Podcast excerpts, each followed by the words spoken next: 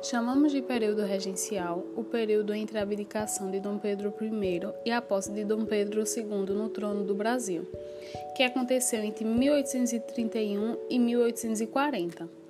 Com a abdicação de Dom Pedro I, por lei, quem assumiu o trono foi seu filho Dom Pedro II. Mas a idade de Dom Pedro II, que ainda criança na época, não obedecia às determinações de maioridade da Constituição.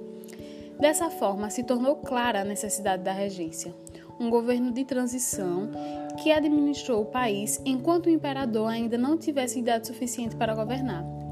A regência foi trina, a princípio, né, formada por membros da Assembleia Geral. Diante da situação do país, a adoção da regência provisória era questão de urgência. O período regencial foi dividido em duas partes: regência trina, que durou três anos, e Regência Una, que durou seis anos. Naquele momento, a Assembleia possuía três grupos: moderados, que eram representados pela elite e eram defensores da centralização, os restauradores, que defendiam a restauração do imperador do Pedro I, e exaltados, que defendiam a descentralização do poder. A regência trina provisória governou de abril a julho, sendo compostas pelos senadores José Joaquim Carneiro Campos, representante da ala dos restauradores, Nicolau de Campos Vergueiro, representando os liberais moderados, e o brigadeiro Francisco de Lima e Silva, que representava os setores mais conservadores dos militares, principalmente no exército.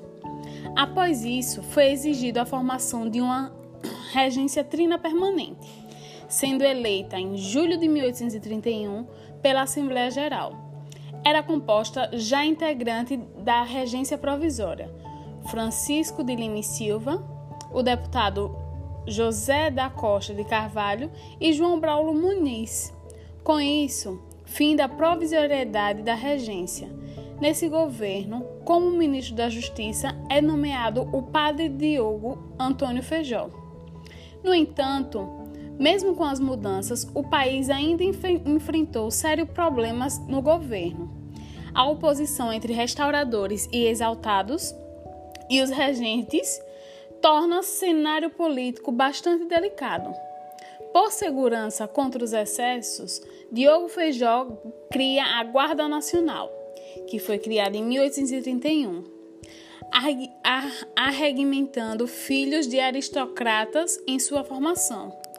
A partir de 1833, a situação se agrava e conflitos internos e muitos separatistas eclodem no país.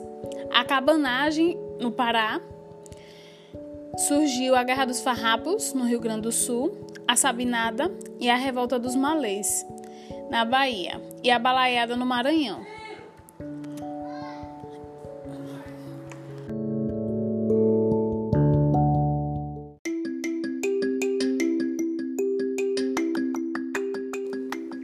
No entanto, mesmo com as mudanças, o país ainda enfrentou sérios problemas no governo.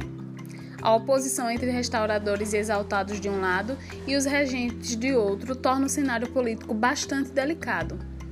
Por segurança contra os excessos, Diogo Feijó cria a Guarda Nacional em 1831, arregimentando filhos de aristocratas em sua formação. A partir de 1833, a situação do país se agrava e conflitos internos e muitos separadistas explodem pelo país. A, a, por exemplo, a cabanagem, é, Guerra dos Farrapos, Sabinada, é, a Balaiada, entre outros.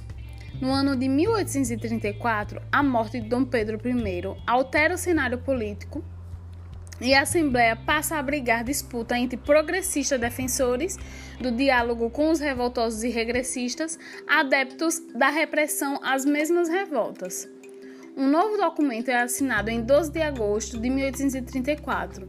Por esse documento, denominado de Ato Adicional, conquista-se um avanço liberal, substituindo a regência trina pela regência una.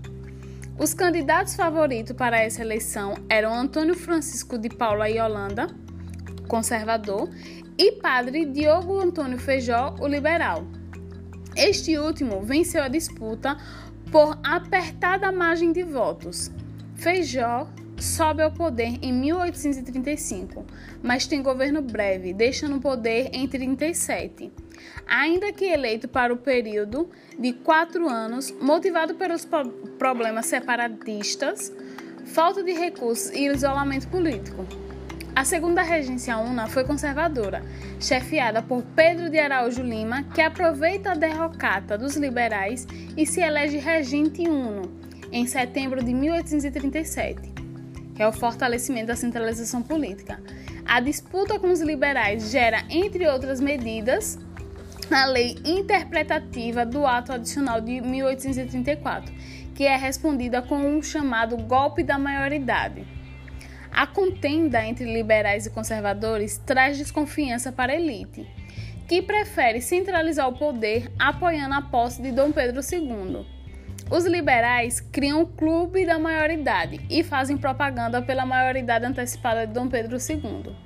A opinião pública, influenciada pelos liberais, contraria a Constituição e aprova a Declaração de Maioridade em 1840 quando Dom Pedro II tinha apenas 14 anos de idade.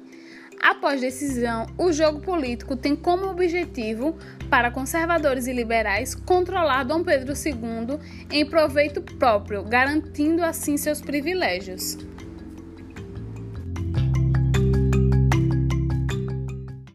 The podcast you just heard was made using Anchor.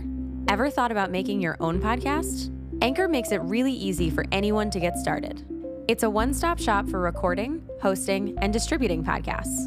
Best of all, it's 100% free. Sign up now at anchor.fm slash new. That's anchor.fm slash new to get started.